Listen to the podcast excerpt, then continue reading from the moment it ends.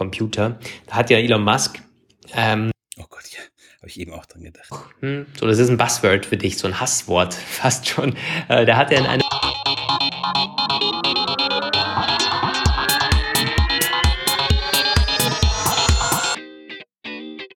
Der Apfelplausch mit Lukas Gera und Roman van Genabit. Hallo und herzlich willkommen zum Apfelplausch, Folge 292, feiertagsbedingt heute einen Tag später. Wir waren beide gestern nicht am Platz.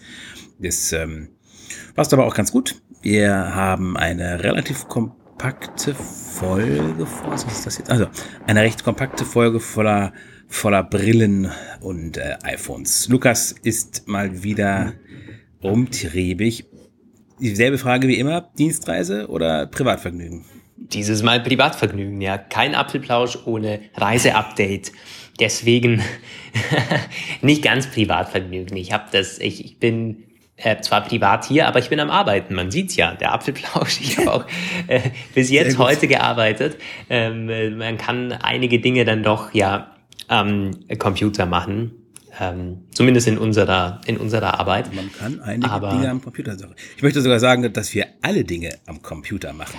Ja, also das war früher noch einfacher, finde ich. Wir haben mittlerweile doch wieder viele Termine auch vor Ort, muss ich sagen. Also auch jetzt, so wenn ich nach Deutschland gehe oder wenn jemand nach Österreich zu uns kommt, ähm, Werbepartner oder sonstige Kunden, also ich schätze das mittlerweile, dass man sich zumindest wieder trifft und bereit ist, sich zu treffen oder auch wenn es nur eine Messe ist.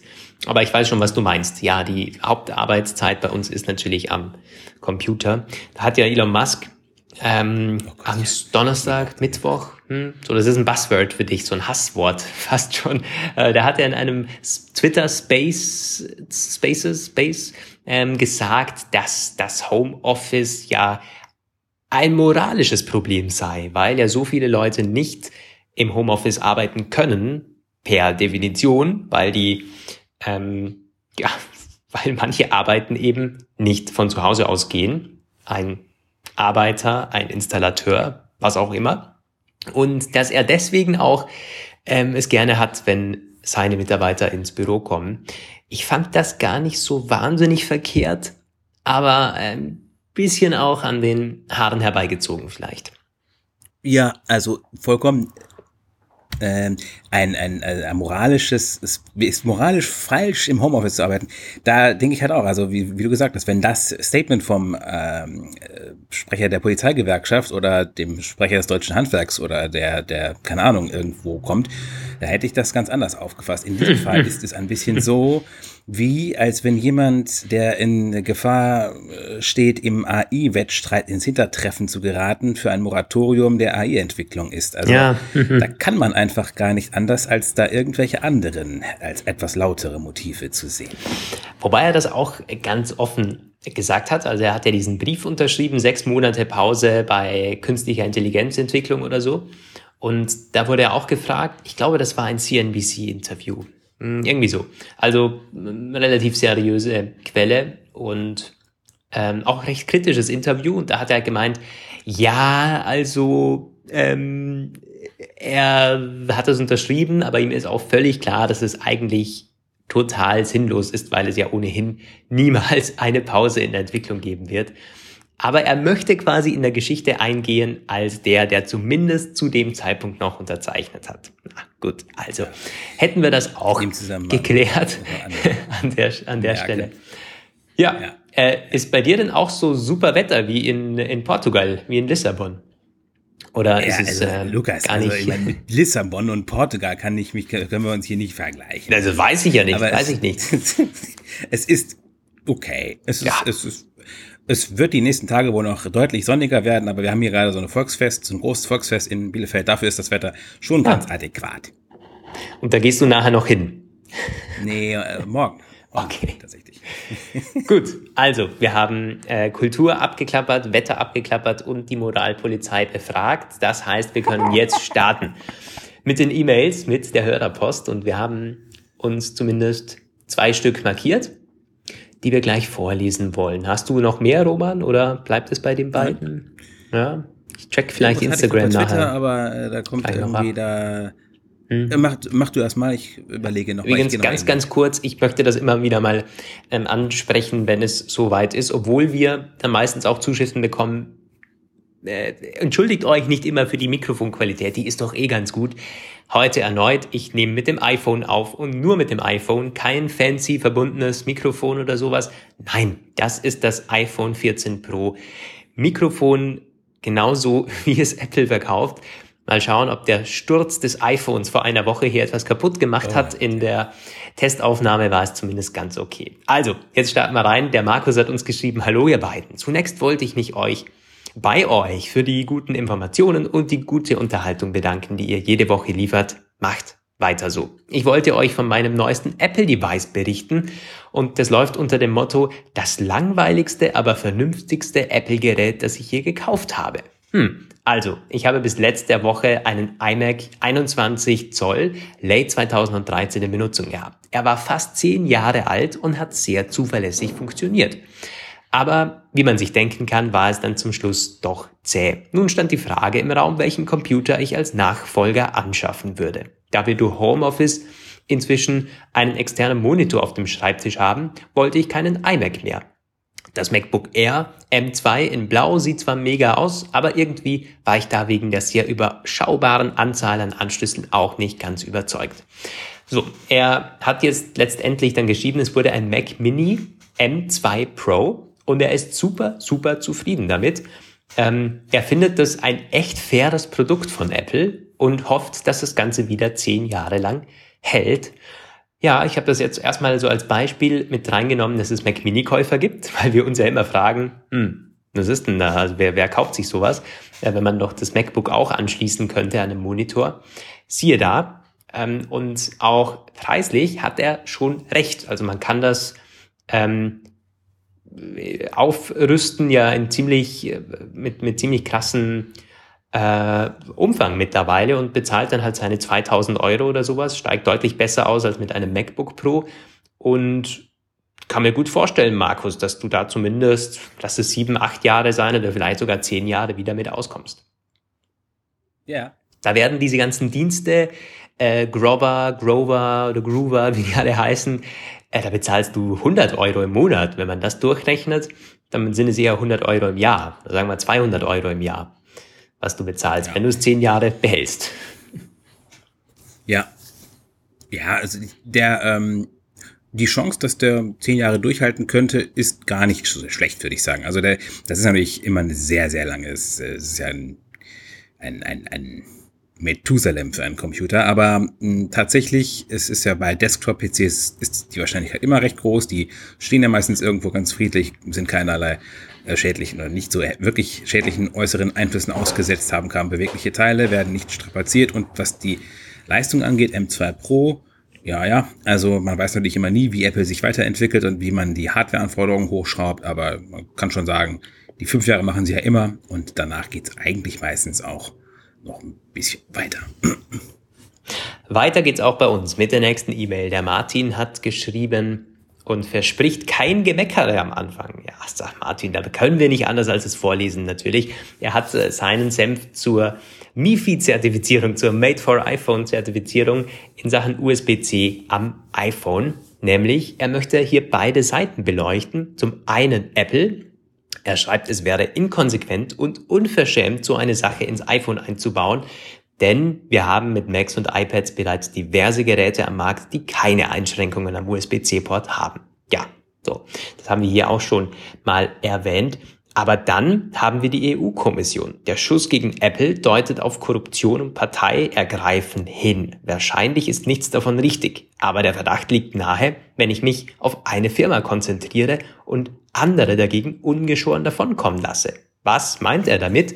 Seit einiger Zeit werden wir seitens chinesischer Hersteller von Schnellladefunktionen jenseits von Gut und Böse überschwemmt. 33 Watt, 60 Watt, 80, 100, 160 Watt und weiter hinauf. Was vermutlich nur ein paar Nerds wissen und nicht der Normalnutzer, der einfach äh, das mitgelieferte Ladegerät einsteckt.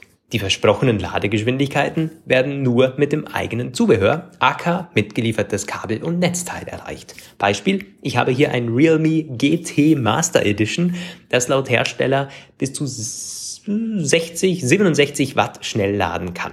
Nun besitze ich von Ugreen den 200 Watt Charger, der an seinem ähm, Port 100 Watt für ein Endgerät bereitstellt. Ich nutze entsprechendes USB-C-Kabel, die für 100 Watt und mehr geeignet sind. Dennoch lädt das Realme Smartphone nur mit 20 Watt an diesem Charger. Und auch von Anker hat er noch ein entsprechendes Beispiel mit einer Powerbank gebracht, die 140 Watt laden kann, ähm, auch nur mit dem original mitgelieferten Kabel. Er ähm, ja, hat hier noch ein Fazit darunter geschrieben, aber dem schiebt die EU keinen Riegel vor. Das sind seine Gedanken zu dem Thema, womit ich ihm teilweise recht geben muss. Es ist im Moment ja so ein bisschen die Frage, ab welchem Zeitpunkt man es als Drosselung sieht. Ich meine, du kannst auch bei einem Auto nicht sagen, oh shit, die riegeln das auf 200 ab oder so. Also, ja. weißt du, das ist ja, da müsste man eigentlich seitens der EU, wenn man schon quasi jetzt entsprechende Vorwürfe in den Raum stellt, noch bevor Apple überhaupt tätig geworden ist, siehe letzte Episode, dann vielleicht auch sagen, na ja, entsprechendes Gesetz oder entsprechende prozentuelle ähm, Ladegeschwindigkeit vom Möglichen sehen wir als Drosselung an, ist ja auch noch nichts gekommen. Ja, dazu muss man tatsächlich sagen, dass es äh, der springende Punkt hier ist, dass die EU ich habe letztens, gesagt, es ist ganz schön zu sehen, dass es, äh, dass die EU mal proaktiv dabei ist, Probleme zu lösen, bevor sie entstehen. Dennoch ist man hier nicht oder noch nicht so weit, wie man rein aus technischer Sicht schon sein könnte, was die Regulierung angeht. Also man hat jetzt, das ist schon mal gar nicht hoch genug einzuschätzen, diesen Schritt gemacht, man möchte einen Standardanschluss festlegen. Okay, das ist jetzt USB-C geworden.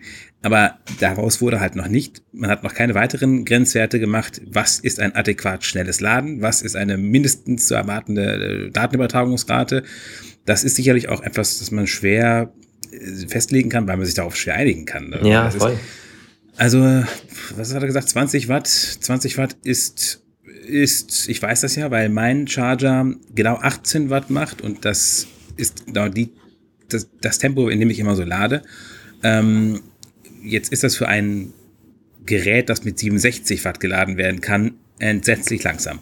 Es ist ähm, für, ich sag mal, so den normalen Smartphone-Nutzer, ich würde mich selbst sogar als eher in Richtung Power-Nutzer gehend äh, einschätzen, der es schnell braucht und schnell auch voll braucht.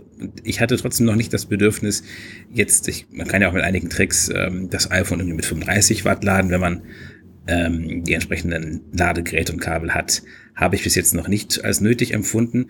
Also, was würde da irgendwann, das ist ein bisschen wie mit dieser Mindest-Internetgeschwindigkeit, die man teilweise ja. so als Grundversorgung vorschreiben möchte. Was ist schnell genug? Da äh, gibt es ja auch Leute, die sagen, oh ja, also so 6 Mbit, das reicht ja eigentlich völlig aus. So, ne? Also irgendwann kommt das mit Sicherheit. Irgendwann ist das soweit. Und ich kann mir auch vorstellen, dass Apple tatsächlich da dem durchschnittlichen gemeinen EU-Bürger einen Gefallen tut, weil sie versuchen könnten, ähm, ihre eigene Beschränkung durchzudrücken und damit die Kommission zum wiederum zum Handeln zwingt, indem sie dann einen äh, weiteren Schritt geht in dieser Regulierungs in diesem Regulierungskapitel und allgemein verbindliche Mindeststandards bei Ladegeschwindigkeit und Datengeschwindigkeit vorschreibt, die dann nicht nur für Apple, sondern auch für alle anderen gelten. Und dann wäre es natürlich nett, wenn sie sich schon auf irgendwas festlegen würden, das jenseits von 25 ist oder so. ja. Ähm, gut. Ich ja, bin dann durch mit meinen E-Mails. sozusagen. Ah, genau, das wollte ich noch. Das wollte ich noch. Ähm, das wollte ich noch anbringen, nämlich einen Bug in der Wetter-App. Das hat uns der Nico zugeschickt und ich hatte genau denselben Bug gestern auch. Ich bin in Lissabon hier gelandet, dachte mir, schön, mal schauen, wie es Wetter wird. Und da stand minus 12 Grad. Und dachte mir, was ist denn da los? Und äh, tatsächlich, also das Widget auf dem Sperrbildschirm das hat bei dem Nico, ich weiß nicht, ob das jetzt ein Zufall ist, aber es zeigt auch minus 12 an. Allerdings als Höchsttemperatur und die Mindesttemperatur ist 7 Grad. Spannend. Ähm, und ich, also ich hatte genau denselben Bug gestern auch sogar mit derselben ähm, Temperatur. Ja, also mit der Wetter-App werden wir nicht mehr warm. Was ist denn da bloß los? Das ging doch irgendwie jahrelang gut. ich meine, die war irgendwie nie besonders dolle, aber jetzt hat doch nie so krasse Fehler gemacht. Was soll denn das plötzlich mit einmal? Ja, gibt's ja gar nicht. Frag mich nicht. Ja. ja du. Keine Ahnung. Keine Ahnung. Also, falls ihr ebenfalls ähm, minus 12 Grad angezeigt bekommt im Moment, ihr könnt getrost das Haus verlassen oder das Fenster mal öffnen und ihr werdet merken, so kalt ist es gar nicht. Man darf ähm, sich nicht nur auf den Wecker nicht verlassen, sondern auch nicht auf den auf äh, auf die Wetter-App. Auf die Wetter-App, genau. Mittlerweile ist es, ja, man muss ähm, alles hinterfragen, sowieso immer, natürlich. Ja. Gilt auch für Alles die neue Apple Betas Apps. erschienen, sehr schön. Mein Feierabend verschiebt sich weiter nach hinten. Hm. Ich habe übrigens festgestellt, ja, ähm, es fehlt, Re Feature Request, mir fehlt ja am iPhone wirklich so ein aufsteigender Weckerton, so ein, ich hatte mich in der Weile mal bei meinem Echo. Der lauter wird oder was? Wecken. Ja, der lauter wird, genau. Also so eine Einstellung, dass der langsam lauter ja. wird halt. Ich hatte ganz, ganz lange mein Echo auf einen Podcast-Wecker eingestellt. Der sollte mich mit einem Podcast wecken, der tagesaktuell jeden Morgen um 6 Uhr erscheint. Hat aber nicht funktioniert. Irgendwie ist der hängen geblieben, hat dann immer, immer, wirklich immer die Folge von vor dann irgendwann drei Monaten weiter abgespielt. Einfach. Er hat dann die tagesaktuelle Episode geholt. Also das war echt schlecht. Dann habe ich irgendwann, ich konnte das am Echo selbst nicht lösen, und ich habe es dann beim ersten schnellen Gucken in dieser Alexa-App auch nicht gefunden. Ja, Entschuldigung, ich habe das Wort gesagt. Und ähm, dann habe ich es irgendwann gefunden, habe dann mal ein bisschen geguckt, so, jetzt habe ich diesen aufsteigenden Wecker gemacht. Und ganz ehrlich, jetzt wache ich viel entspannter immer auf als mit dem Siri-Wecker. Also jetzt weckt gleich viel besser. Du. Also. Äh, ja, ich bin so mit aufsteigenden oder äh, es gibt ja auch diese, dieses Licht, das immer heller wird. Das hatte ich auch eine Zeit lang mal und fand das dann total, ich war total begeistert und habe dann gelesen, ja, das Natürlichste ist, wenn du mit Licht aufwachst, das immer heller wird. Und das habe ich so lange gemacht, bis ich dann einmal quasi mal nicht wach wurde von diesem Licht. Also es konnte so hell sein, wie, es nur geht und ich bin nicht aufgewacht. Da habe ich es dann gelassen. Also ich bin ein bisschen skeptisch. Wenn was nicht voll dröhnt von Anfang an, dann äh, ja, neige ich dazu, auch mal nicht aufzuwachen. Es wird richtig laut am Ende. Also es okay. wird dann wirklich irgendwann okay. mega, mega laut. Also man wacht auf jeden Fall auf. Nur sonst war der Wecker immer so, dann kriegt man wirklich wie so ein Herzschlag. So, das ähm, hat mich ein paar Mal senkrecht im Bett habe ich gestanden. Jetzt ist es viel, viel entspannter geworden. So, jetzt wisst ihr alle Bescheid. Wir können mit jetzt unseren wisst ihr Bescheid, Themen wie wir äh, täglich aufwachen zu pflegen. Genau. Ähm, ja, das war's von der Hörerpost. Jetzt starten wir rein in die iPhone-Gerüchte und da gab's hm, einiges, allerdings das meiste eigentlich bekannt, müssen wir ja sagen. Wieder mal zur Kamera. Und das betrifft, nehme ich an, das Pro-Modell oder doch nicht? Naja, nicht Soll für Standardmodelle also, kommen? Ha. Ja, ja. Das Standard iPhone 15 soll attraktiver werden, sagen äh, Asia-Analysten. Ähm, das 15, also iPhone 15, iPhone 15 Plus, soll die 48 Megapixel Kamera bekommen aus dem iPhone 14 Pro äh, plus einen leicht überarbeiteten Sensor in einem Three-Stack-Modell, der mehr Licht aufnimmt. Also ein, eine etwas getunte iPhone 14 Pro Kamera. Das wurde ja schon irgendwann mal am, am Rande ähm, notiert. Jetzt kam das halt nochmal. Ist auch in meinen Augen ein wirklich guter, sinnvoller Schritt, um damit das iPhone, ich meine, das wird Apple mitgekriegt haben, dass das iPhone 14 so überhaupt nicht performt. Und ähm, das 15er im Standardmodell muss ja auch irgendwelche Kaufgründe dann halt noch haben. Also das war eine äh, der seltenen iPhone 15 Standard äh, Leaks Gerüchte. Mhm. Ja, also so die die äh, Hauptunterscheidungsmerkmale, die schrumpfen also zwischen Pro und nicht Pro. Das Promotion-Feature ist halt immer noch nicht in Sicht, oder für die normalen Modelle. Das ist ja. schon etwas, was natürlich, das finde ich, macht einen großen Unterschied.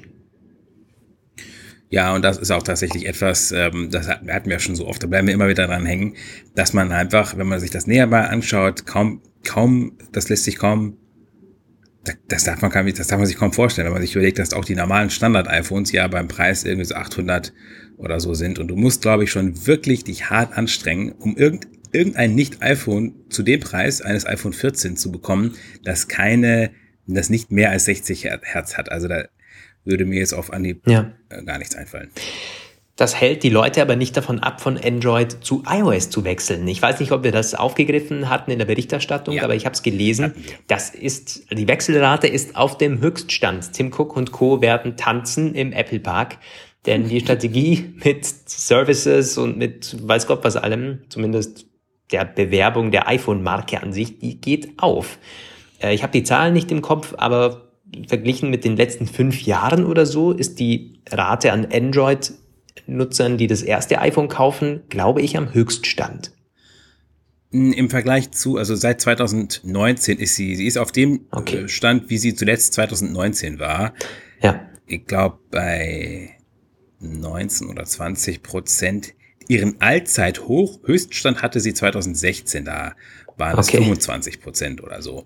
Aber ähm, es ist immer noch erstaunlich hoch. Allerdings muss man sehr stark einschränken, es ist ein US-Ding.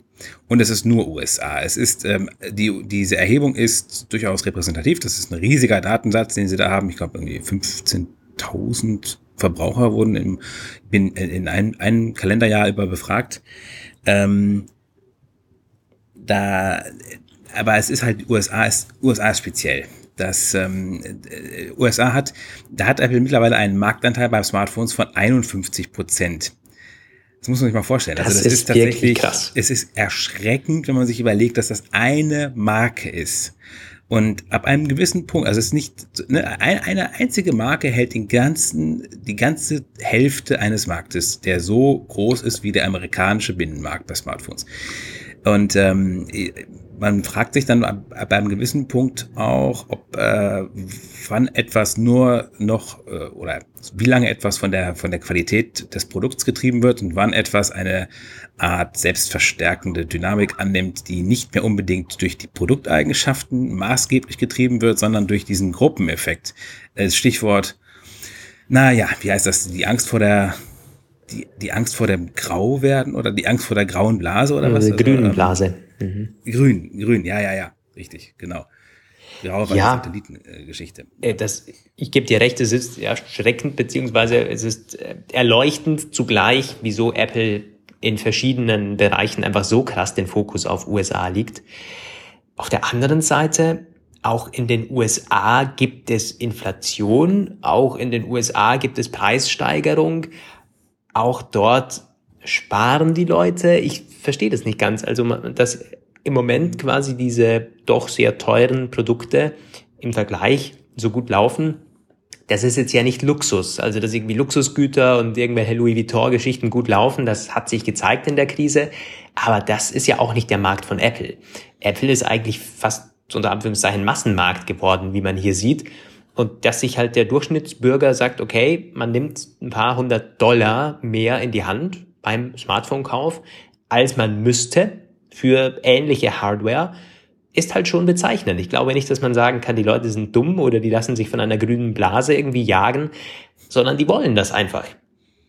Ja, du darfst die massiven Promos der US Carrier nicht vergessen. Also gerade in dem Fall ist zu sehen, dass immer T-Mobile US ist sehr, sehr stark. Also die haben, glaube ich, seit Jahren mit ohne Ausnahme jedes Jahr, Jahr für Jahr und Quartal für Quartal das höchste Neukunden, den höchsten Neukundenzuwachs. Und T-Mobile ist es auch, die dafür bekannt sind, dass sie mit ganz aggressiven Discounts Smartphone, also Endgeräte in den Markt drücken.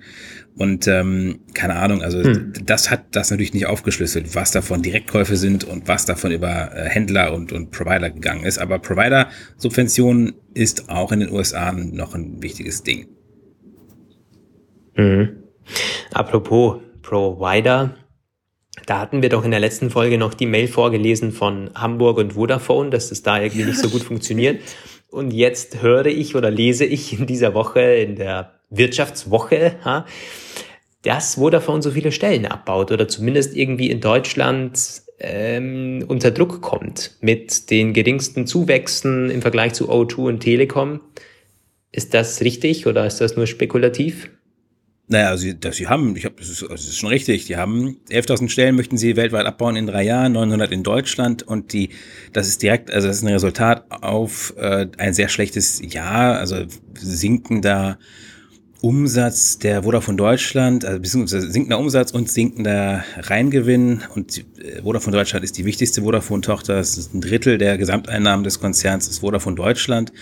Die Vodafone Deutschland ähm, äh, leidet vor allem an einer schlechten also Kabelschwäche. Das Kabelnetz von Vodafone Deutschland ist ja so eine zusammengekaufte Geschichte von eigenen Netzen, selbstgebauten und Unity Media Zukäufen und die haben dann irgendwann halt mit ganz, ganz, ganz krassen Discountpreisen in sehr kurzer Zeit massives Kundenaufwuchs erzeugt, das dazu geführt hat, dass zu Primetime-Zeiten, wo Spielfilme laufen, teilweise eine ganze Straße, ganze Siedlung keine nicht mehr gucken konnten und nicht mehr streamen konnten und auch nicht mehr telefonieren konnten. Also ja, mhm.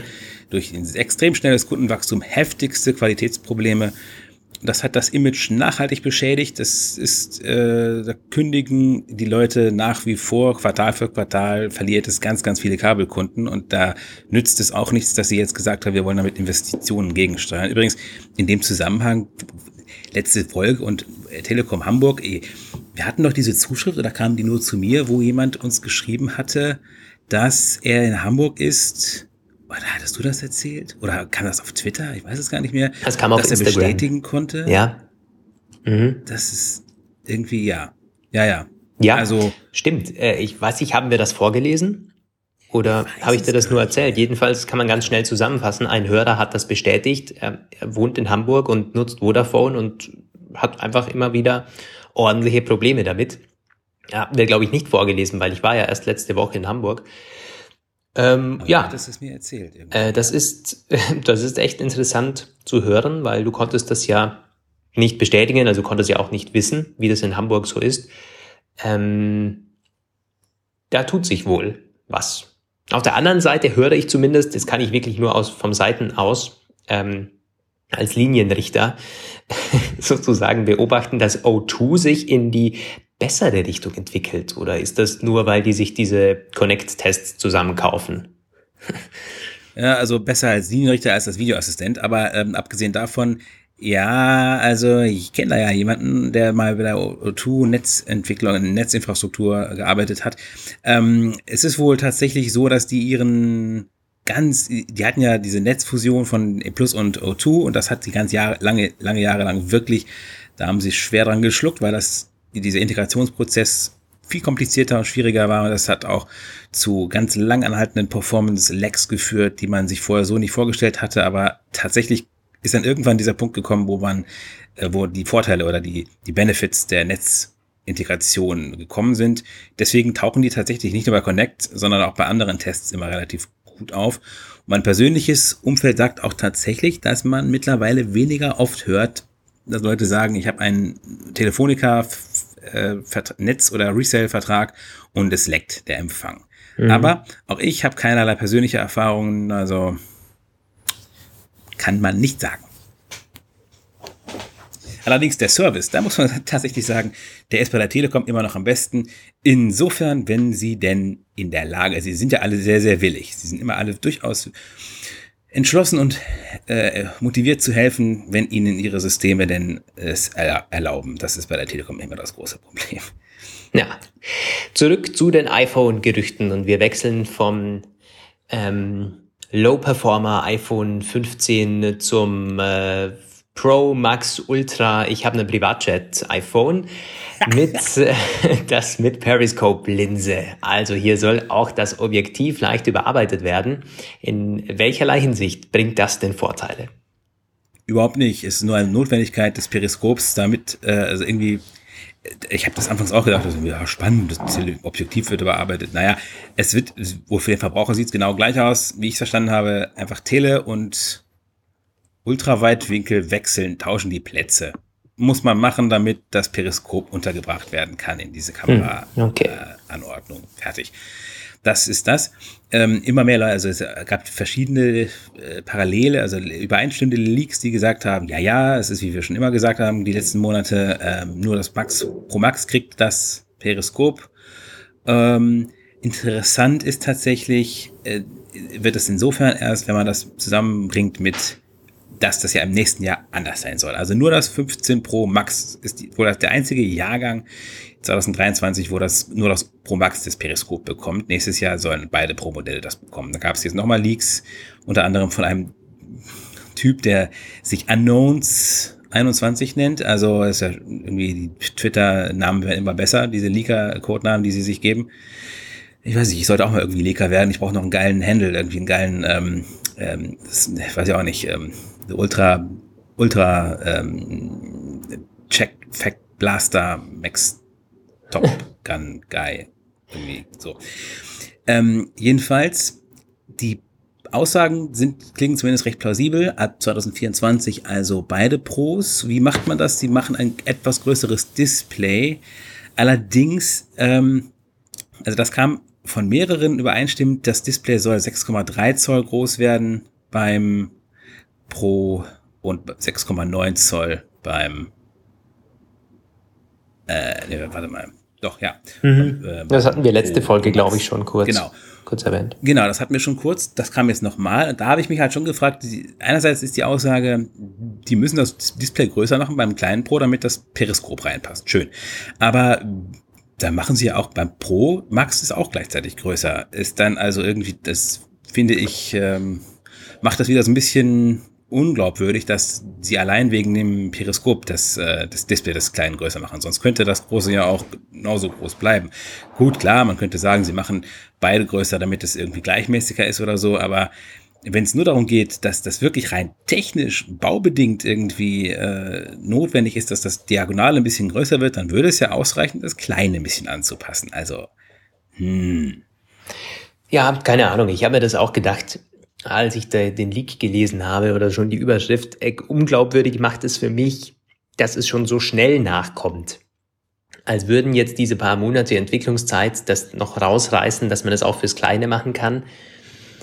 Äh, auf der anderen Seite ist es wirklich realistisch, dass Apple sagt, wir möchten in diesem Jahr vielleicht doch einige der kleinen Pro-Käufer ups die das Budget haben, so dass sie die nächsten Jahre lang, wenn man sich mal dran gewöhnt hat, auch zu Pro-Max-Käufern wird, werden. Äh, weiß ich nicht. Also so die, die massiven ähm, Gewinne macht man damit jetzt wahrscheinlich auch nicht. Kommt drauf an, wie man die Preise für die 15 äh, Pro, Pro Max ansetzen möchte. Vielleicht ja, das stimmt. man ja auch einen das größeren stimmt. Preisunterschied. Nicht nur 100, ja, sondern ja. 150 oder 180. Ja, hast du recht. Das wird noch spannend zu beobachten, allgemein, wie dieser Preisunterschied dieses Jahr ausfallen wird. Ähm, gerade vor diesem Hintergrund, dass man eben Differenzen, ganz klare Differenzen haben wird in Sachen Funktionsumfang. Ähm, so groß waren die schon lange nicht mehr, würde ich sagen. Also auch diese optische Bildstabilisierung und der größere Sensor und so, das war nicht wirklich krass bemerkbar. Wir hatten damals ja die Kameratests gemacht äh, beim 12er und das verglichen und verglichen und im Grunde hat man das wirklich kaum gemerkt. Äh, der, der Unterschied war minimal, so dass es sich nicht lohnt oder gelohnt hat, das 12 Pro Max zu kaufen. Beim 13er ist es wieder gleich und jetzt äh, beim, oder war das beim 13er? Nee, beim 13er, am 14er war das wieder gleich. Und jetzt gibt's wieder den Unterschied. Und ich meine, eine solche artige Zoom-Funktion, die ist natürlich, ist das ein krasser Unterschied äh, für jemand, der viel gerne fotografiert. Ja, also das werden wir genau beobachten. Ja. Jetzt musst du mir zum iPhone. Genau, jetzt musst du mir helfen, Roman, weil hier steht ein WWDC-Programm drinnen als Thema und dann Sponsor oder nachher. Das ist, glaube ich, ja, schnell abgeklappt. Das ist sehr, sehr schnell, ja. ja.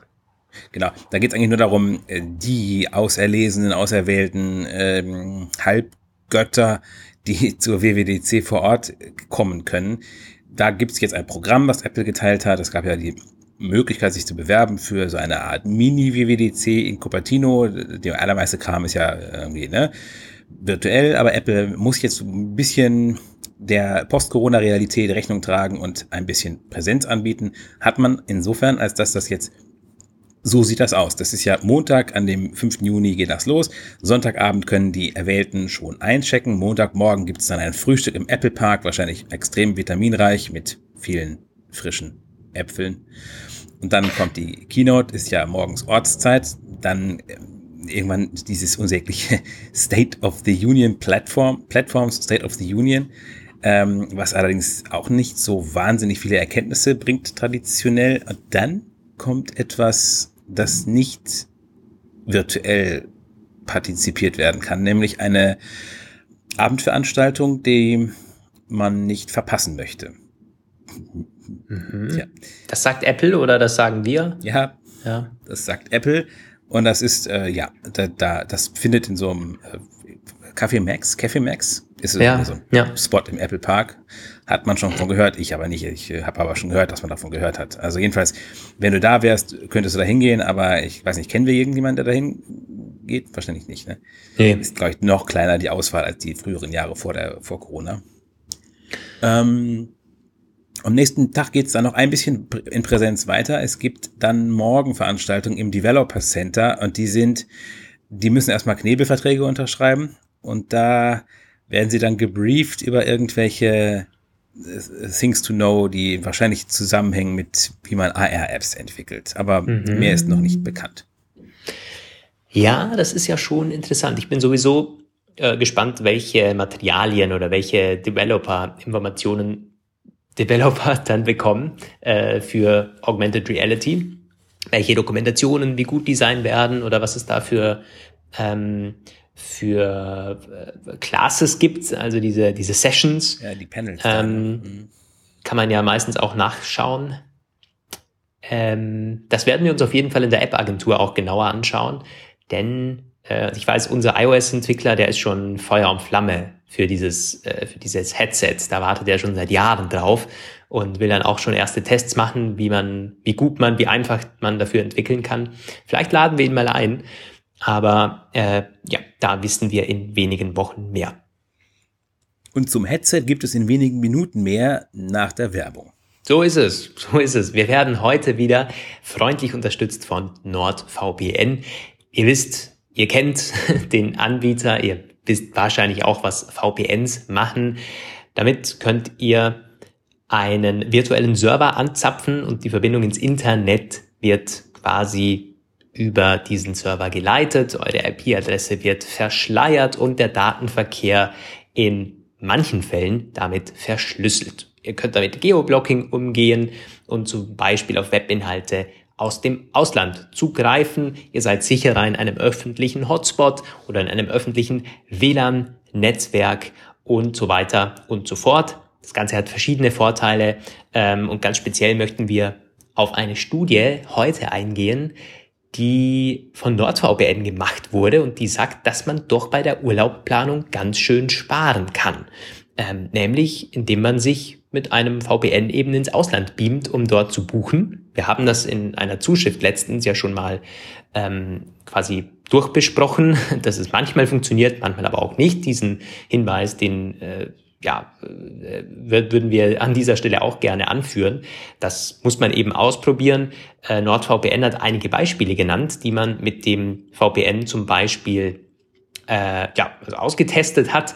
Und hier stehen sieben Prozent Ersparnis für ein Doppelzimmer in London, wenn man sich zum Beispiel aus Deutschland mit einem österreichischen VPN ähm, einloggt beim Londoner Hotel Chilworth London Paddington.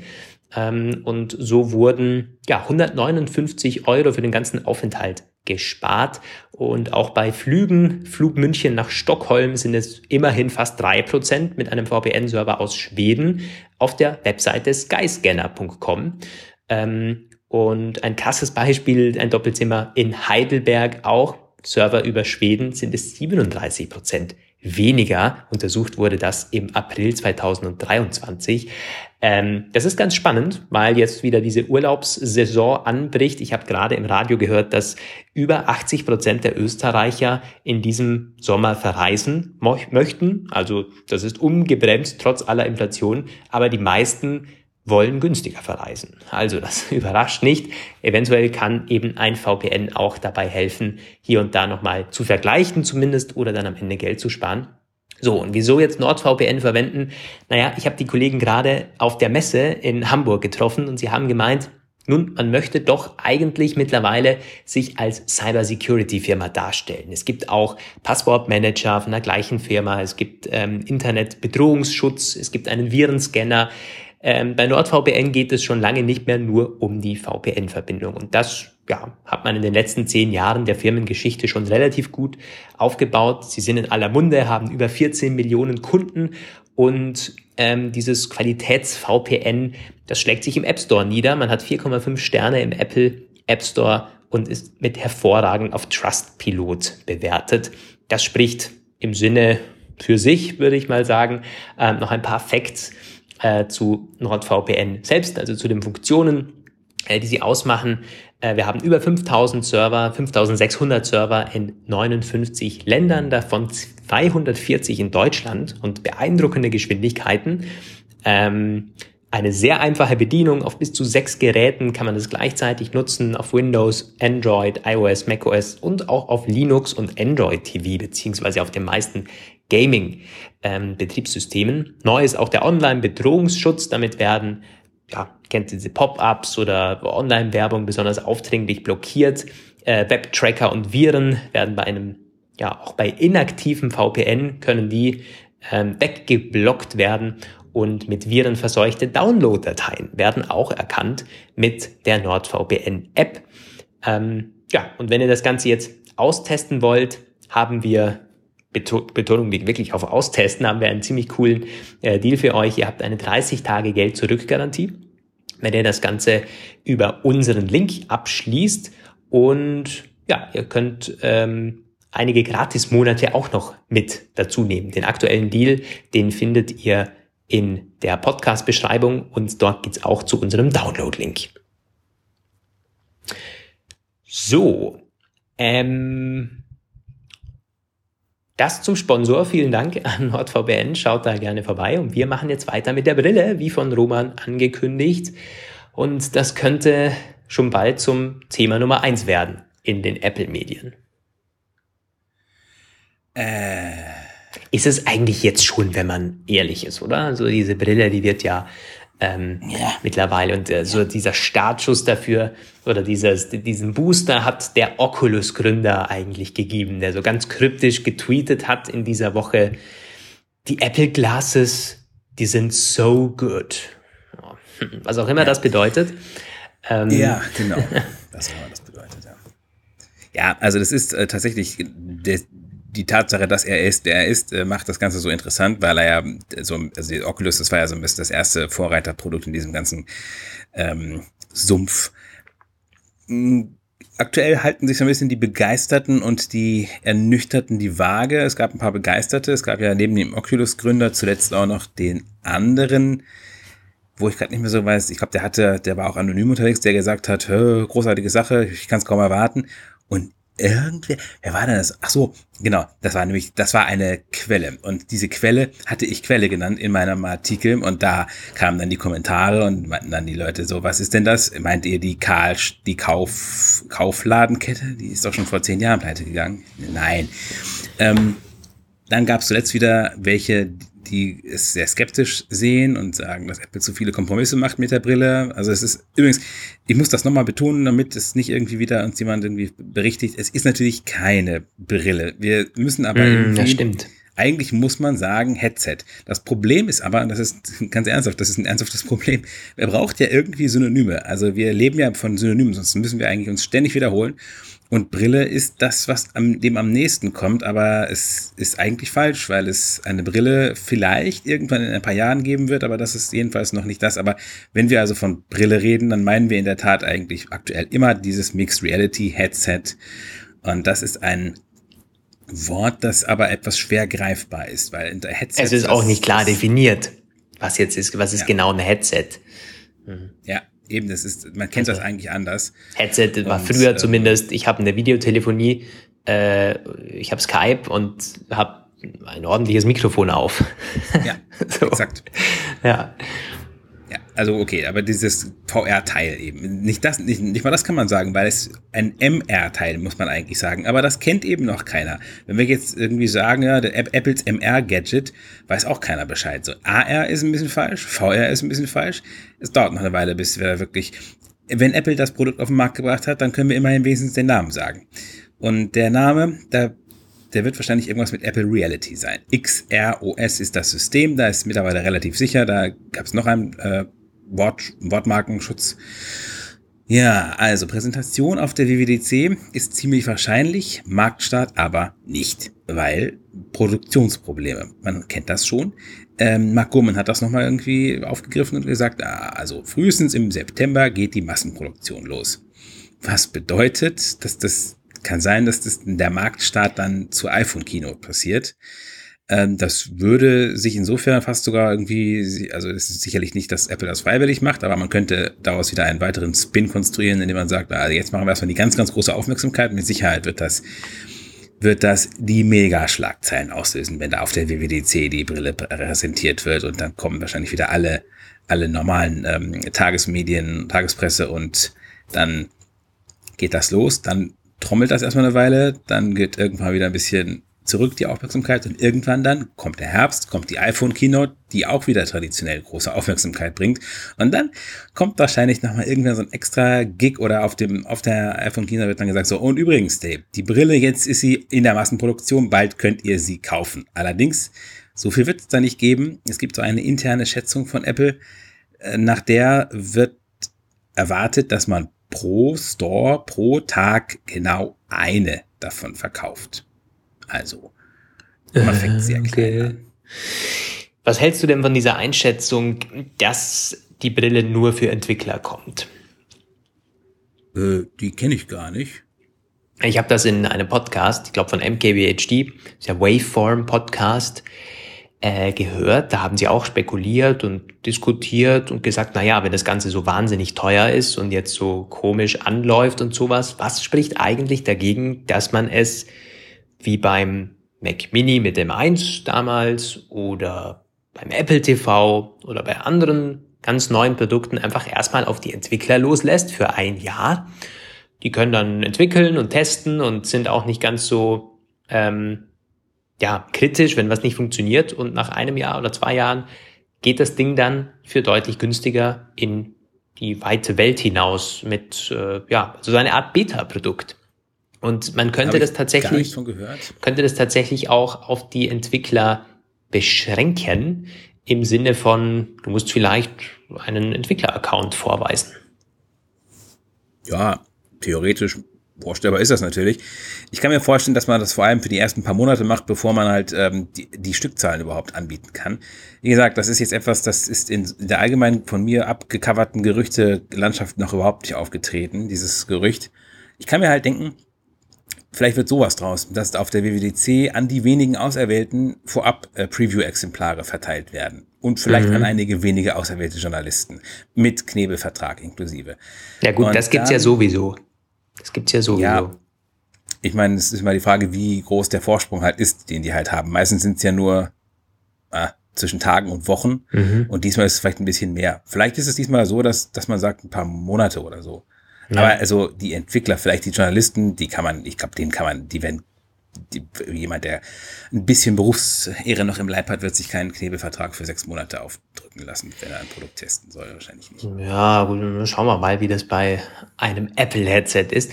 Aber halt, ich kann mir das schon gar nicht so schlecht vorstellen, weil man möchte halt um alles in der Welt das verhindern, was bei der Apple Watch passiert ist. Nämlich das Ding ist gestartet und die Entwickler sind nicht nachgekommen mit der Entwicklung. Ähm, und hatten auch schwierige Voraussetzungen, ohne Frage. Das Ding hat, hatte zu wenig Power und mit dem iPhone und alles war irgendwie nicht gut. Und wenn man jetzt natürlich sagt, okay, lass uns andersrum starten. Ich fand das echt eine, eine ganz charmante Idee und es wird auch ein Schuh draus in Sachen Preis und in Sachen schlechte Verfügbarkeit und in Sachen, ja, es verzögert sich alles und wir sind nicht sicher, wann wir das vorstellen und so weiter. Äh, und allgemein auch Marktreife. Also es ist ja nicht so, dass Apple was vorstellt und auf einmal sind alle total begeistert. Es ist aber schon so, dass Apple einen Markt umkrempeln kann in einer innerhalb weniger Jahres. Nennen wir es mal so. Also siehe Apple Watch. So, das hat am Anfang jetzt auch nicht eingeschlagen wie eine Bombe, sondern mit der Zeit ist das eben wirklich abgehoben eigentlich. Es gab so einen Take-off-Point und jeder wollte Apple Watches haben. Das war mit der 1er, mit der Series 0 oder Series 1 auch noch nicht so. Ähm, deswegen, also ich, ich fand das eine ziemlich spannende Einschätzung. Wir werden sehen. Ja, also auf jeden Fall werden die Entwickler ein bisschen Vorsprung haben. Es soll ja diesen VR, AR-Simulator geben, wohl auch noch mal separat zu Xcode. Und ähm, ein paar Monate haben sie auf jeden Fall, weil es definitiv nicht so aus, als ob die schon vor September oder vor Herbst in den Verkauf gehen würde. Die Entwickler haben also ein bisschen Zeit daran zu arbeiten und es macht durchaus Sinn, dass sie zumindest für diese Zeit einige wenige Prototypen auch in Umlauf bringen schon. Mhm. Äh, apropos Power und Performance, also daran sollte es der Brille wohl nicht mangeln, denn die hat wohl ziemlich viel Performance. Es gibt eine aktuelle Information, dass sie mit einem M2 Pro kommt das muss man sich mal vorstellen. Und äh, 512 GB SSD hat und 12 GB Was? Arbeitsspeicher. Okay, krass. Also 512 GB SSD, das ist ziemlich viel, aber 12 GB Arbeitsspeicher finde ich fast noch ein bisschen beeindruckender. Es kommt immer noch an. Also, ich meine, klar, es ist wichtig, die muss äh, auch internen Speicher haben in einer gewissen Größe, weil so, sonst kann man sie ja gar nicht. Sie soll ja relativ unabhängig von anderen Geräten auch genutzt werden können. Und das geht nicht, wenn da nicht irgendwie auch Speicherfähigkeiten äh, da sind, äh, auch in einer, einer gewissen Größe, allein schon um Sachen zu puffern. Und Streaming ist schön und gut, aber auch vielleicht in Sachen zu speichern und so. Ja, aber 12 GB Arbeitsspeicher und M2 Pro, also so, da macht dann auch irgendwie so diese Vorstellung Sinn, dass man einen Akku-Pack an der Hüfte tragen muss, der dann nur zwei Stunden hält. Ja, aber ich denke mir halt, ähm, also alle diese Dinge, die deuten ja darauf hin, dass auch die Benutzer Experience und dieses Betriebssystem oder die, die, die allgemein das Gefühl beim Benutzen, dass das ein ganz anderes ist als bei vergleichbaren Headsets bisher. Ich kann mir schon vorstellen, dass man da so eine Art Wow-Effekt wieder erzeugt. Und das muss ja nicht gleich zehnmal so gut sein, aber doppelt so gut wie das bestehende, wie die bestehende Konkurrenz was es dann halt natürlich erstmal schon wieder einschlagen lässt oder diese Berichte nach Apple revolutioniert und so weiter. Ähm, es läuft für mich ehrlich gesagt hinaus auf so ein typisches Apple-Produkt, das tatsächlich das Potenzial hat, in diesem Markt einiges voranzutreiben. Ähm, aber eventuell macht man am Anfang wieder den einen oder anderen Fehler, indem man falsch abbiegt. Das kann preislich sein oder das kann Sachen Zielgruppe sein oder Nische sein. Ähm, aber das Produkt an sich, glaube ich, bin ich mir mittlerweile relativ sicher, nach allem, was man jetzt so hört, auch von irgendwelchen Insidern oder die das angeblich gesehen haben sollen oder so. Das ist ja nicht nur einer mittlerweile, sondern wirklich aus ganz verschiedenen, Apple intern und andere Firmengründer und so. Ich glaube, das wird sehr, sehr beeindruckend werden. Äh, ja, zumindest beeindruckend sind die Preise, nicht nur für die Endkunden. Man sagt ja, Apple ist immer der Margenmeister, was die Sachen angeht. Aber die Produktionskosten steigen schon seit Jahren auch fürs iPhone. Es hat eben doch seinen Preis, wenn man äh, in die Grenzbereiche des technisch Möglichen geht.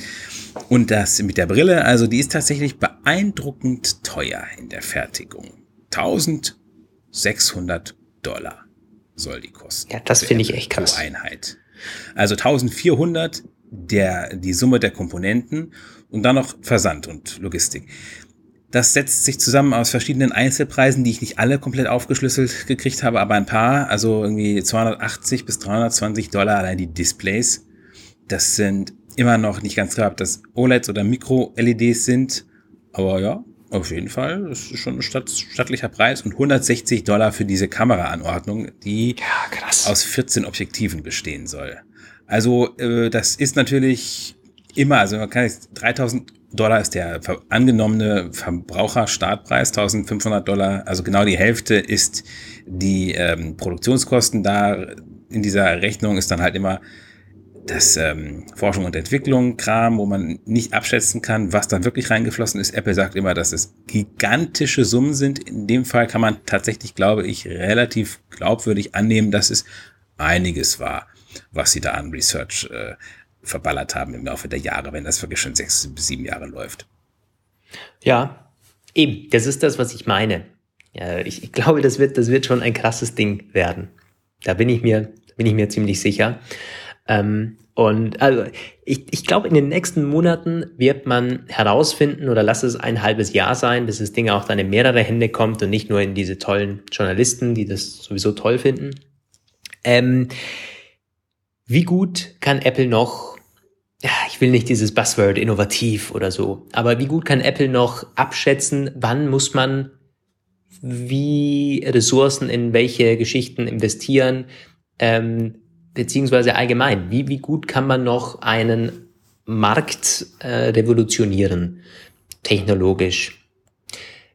Das werden wir, glaube ich, herausfinden. Das wird sehr spannend, ja. auch für andere Produkte. Wenn man es hier schafft, dann kann man sehr wahrscheinlich davon ausgehen, wenn ein Fold startet in zwei oder drei Jahren, ähm, dass es mit einer ähnlichen Sorgfalt geplant, produziert wurde, etc. Ähm, und wenn das hier so ein bisschen, naja, ähm, dann kann man das, glaube ich, auch auf kommende Produkte ein Stück weit ummünzen.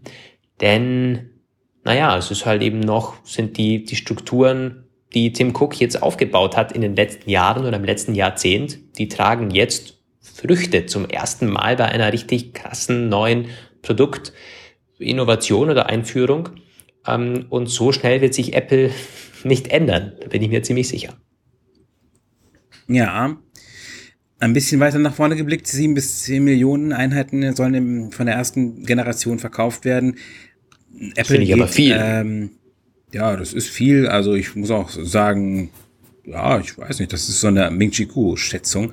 Und der geht davon aus, dass sich der Verkaufserfolg mit der zweiten Generation der Brille, die in ein bis zwei Jahren erwartet wird, um den Faktor 10 erhöht. Jesus. Also das wäre dann schon der ganz große Durchbruch. Da muss man, da muss man noch warten. Also da, hm. aber der, hm. ja, also wenn man das so liest, hm, vielleicht doch noch Apple-Aktien nachkaufen oder erstmal abwarten auf die hm. WWDC. hab ich, deswegen ähm, habe ich ja gefragt. Ne? Ja, das ist spannend. spannend, spannend. Ähm, wie ist das eigentlich? Du musst halt gucken, also das sagen halt auch relativ viele jetzt. Ne?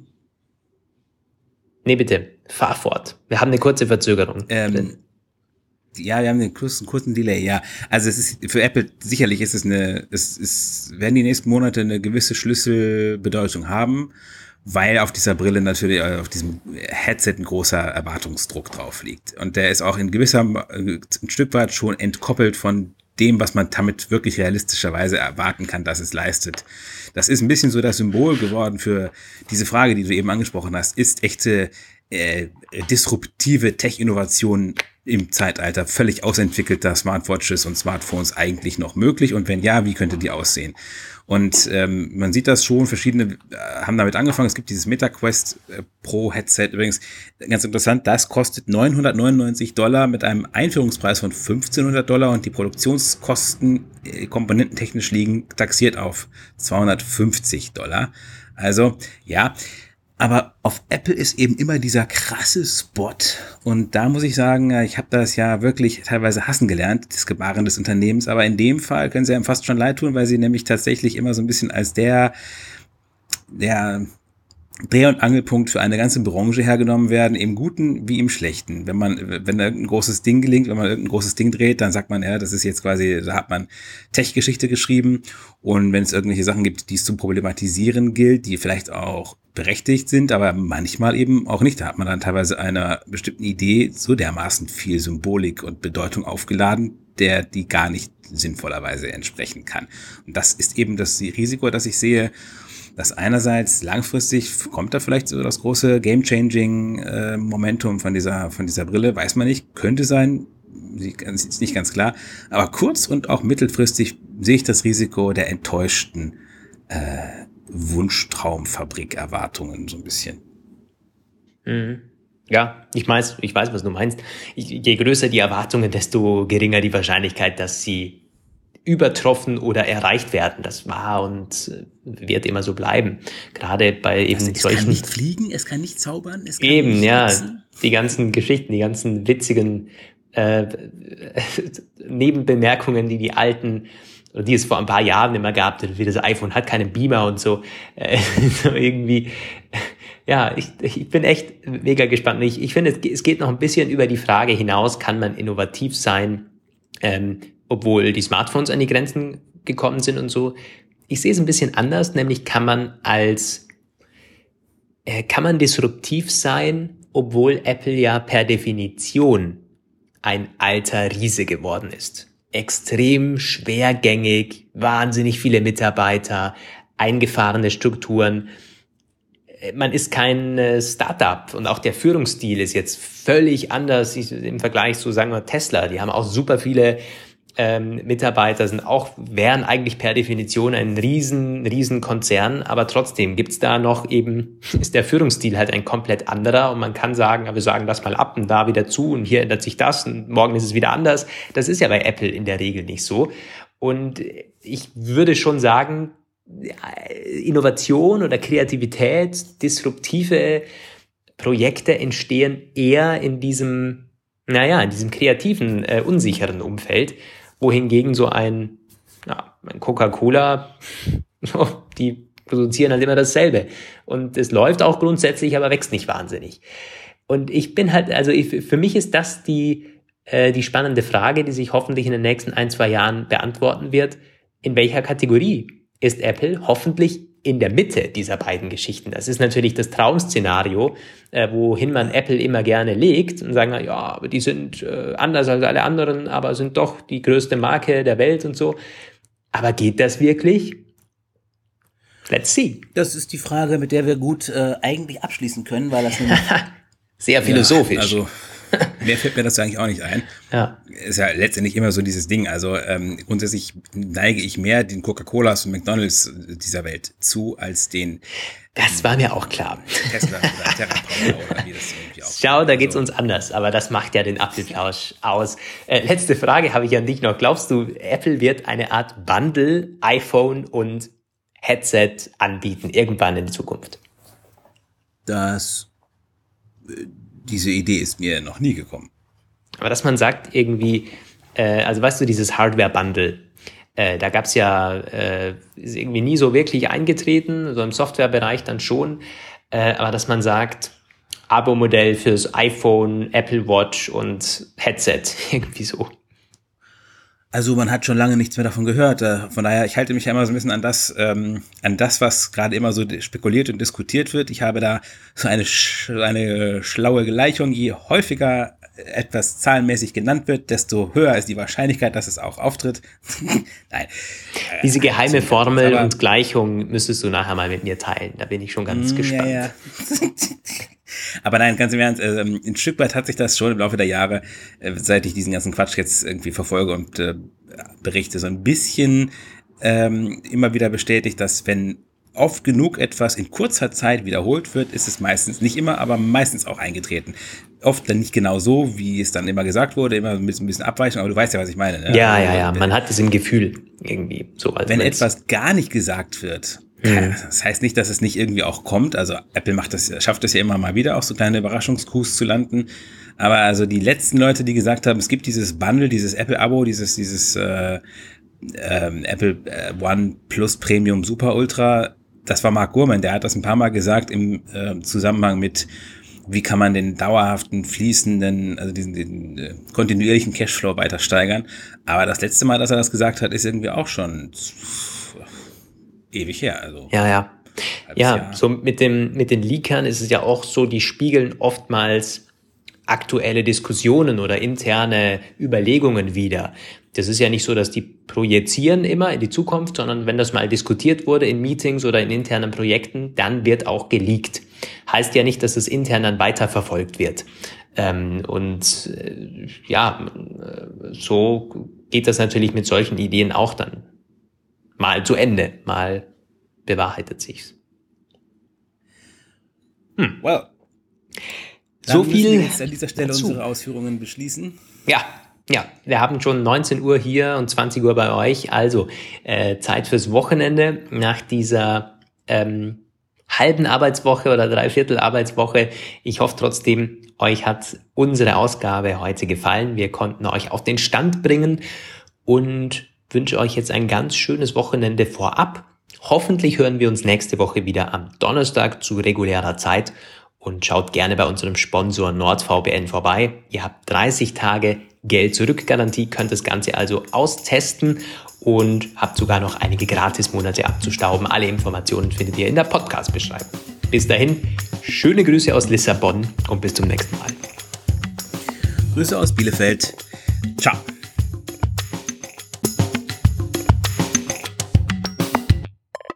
Das war der Apfelplausch. Schön, dass ihr dabei wart. Bis nächste Woche. Diese Sendung ist lizenziert unter Creative Commons. Namensnennung keine Bearbeitung 3.0.